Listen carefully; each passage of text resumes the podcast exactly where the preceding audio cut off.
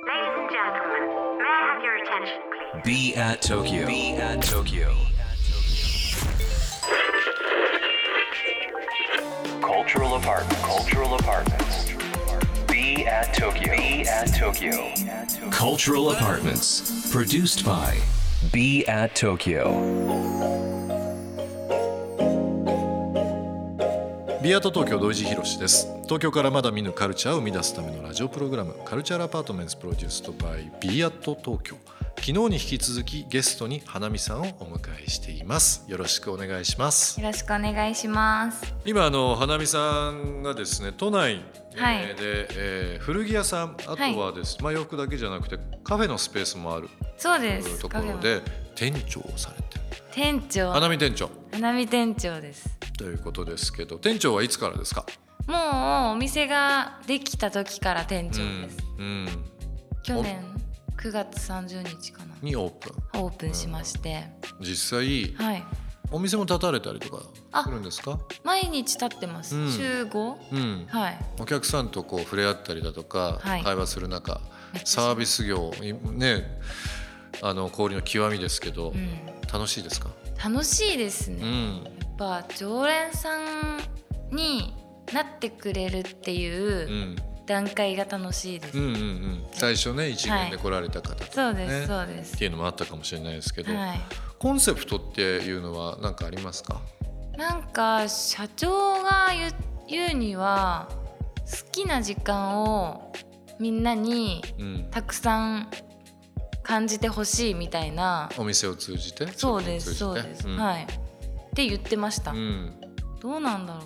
私が考えるコンセプトは特にパッと思い浮かぶのはあんまないんですけど。今ってね あのオンラインとかでも物がね、うんうんうん。買えるし届くし。そうですね。で僕もビームスでもう20年以上仕事をこうやってやってる中でまあもちろんオンライン需要は圧倒的に増えたんですけど、やっぱりあえてこの時代だからこそ、小売りのまあ、メリットっていうのもあれなんですけど誰に接客されたいとかうん。誰に会いに行きたいとかっていうのはね本当お客様からの声って逆に増えましたね。あ確かにそうかもしれないです、うん。今までって商品買いに行ったっていうことなんだけど、うん。例えば花見さんっていうすごい話が合ううん。スタッフの方とおはお話ししながらおしゃべりしながら、うんうん。なんか洋服のことね喋ったりとかねしながらあ。物を手に入れるっていうちょっと違う価値みたいな。うん、それを感じていただけるのが幸せですね、私も店に立ってて。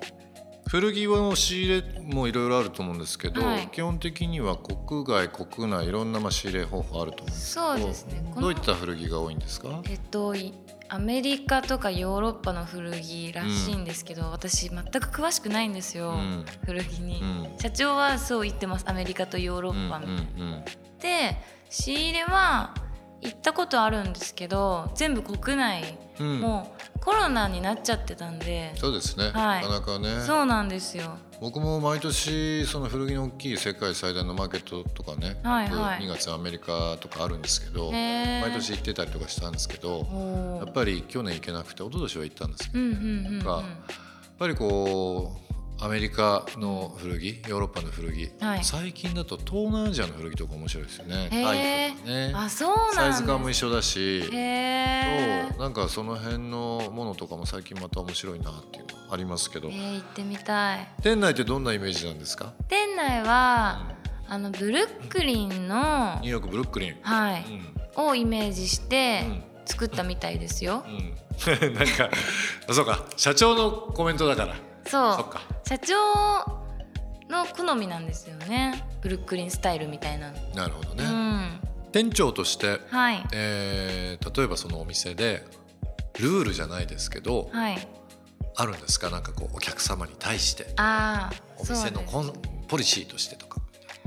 えっとお客さんのことをうん。ちょっといじめるっていうのは、自分の中で。いじめる。ちょっといじめます、なんかカウンターがあるんですよ、ええ。うち。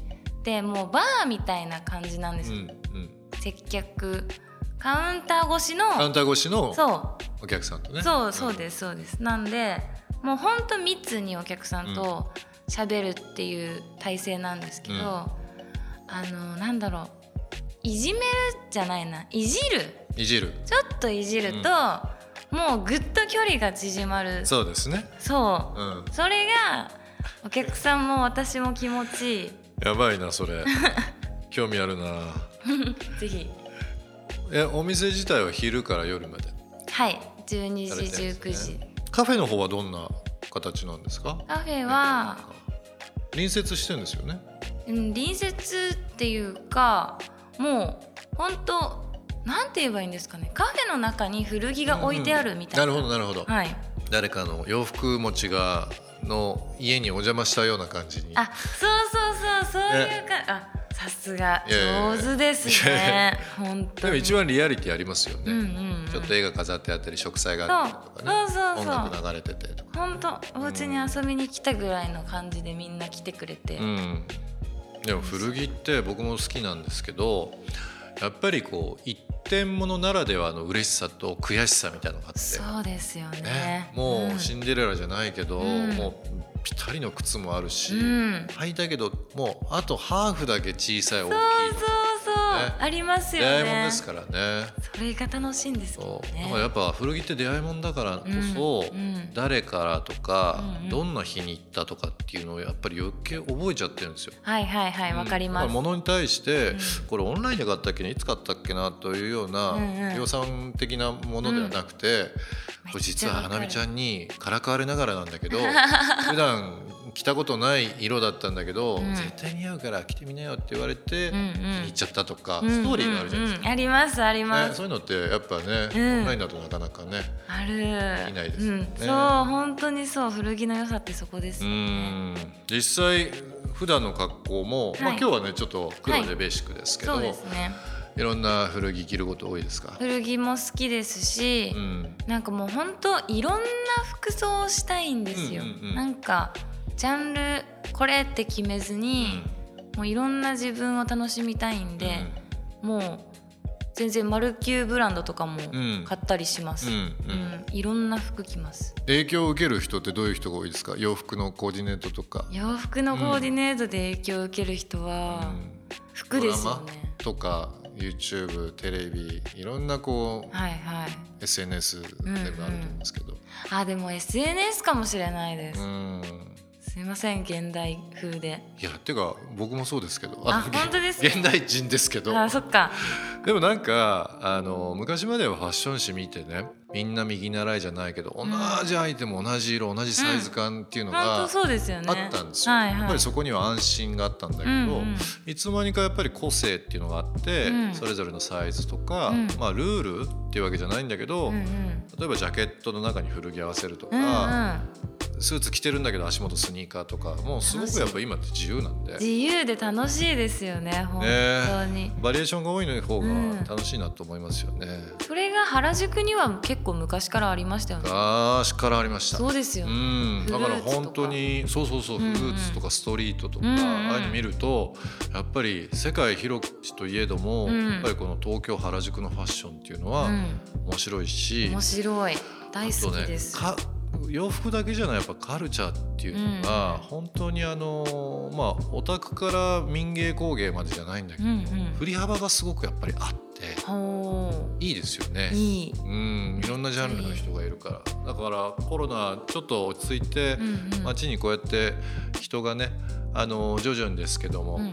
出てきてるのでこう見るとあ人が集まるとこんだけカラフルなんだ賑やかなんだっていう楽し,、ね楽しさがね普段から感じますけどね。安心しますよね。人いたそういえばうんって、そうですよね、うん。たった1年1年半前の話なんだけど、なんかついねなんかこうずいぶん前のうん。話になっちゃいますけど本ね。当に。でも本当にあのそういううんタッチポイントじゃないですけど、古着屋とかそういうカフェスペースっていうのがあると人がやっぱり集うサロンだと思うので、うんうんうんうん。リスナーの方にですねあのぜひちょっとメッセージいただきたいんですけど、はい。花見さんが作る店長として考えるはい。空間、はいこんなスペースだっていうのをちょっと一言もらってもいいですか？えー、難しい。なんだろう。もうみんながえっと気楽にここではどんな話もできるというか、もう本当心を楽に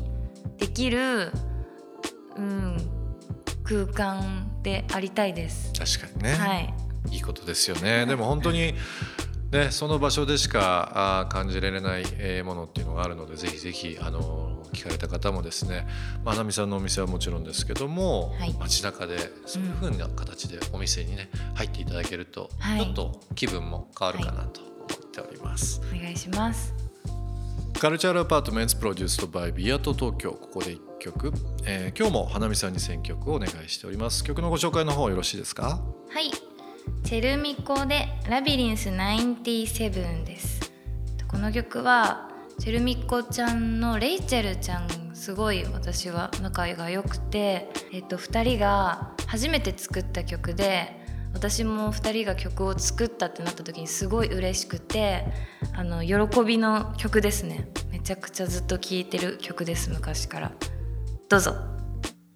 カルチャーアパートメント produced by B at 東京今週は花見さんをお迎えしています。明日も引き続きよろしくお願いします。よろしくお願いします。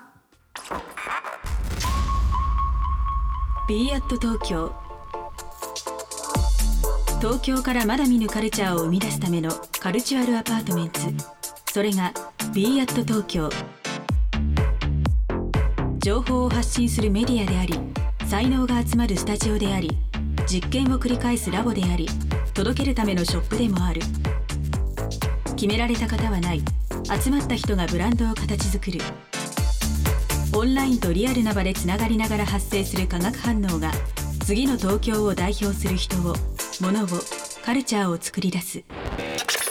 Cultural Apartments. Produced by Be at Tokyo, Be at Tokyo. カルチャールアパートメントプロデュースドバイ Be at 東京。今日の放送はいかがでしたでしょうか。えー、リスナーの皆さんからのリアクションもお待ちしております。番組への感想リクエストなどお寄せください。また今注目のクリエイターなどぜひぜひ教えていただければなと思います。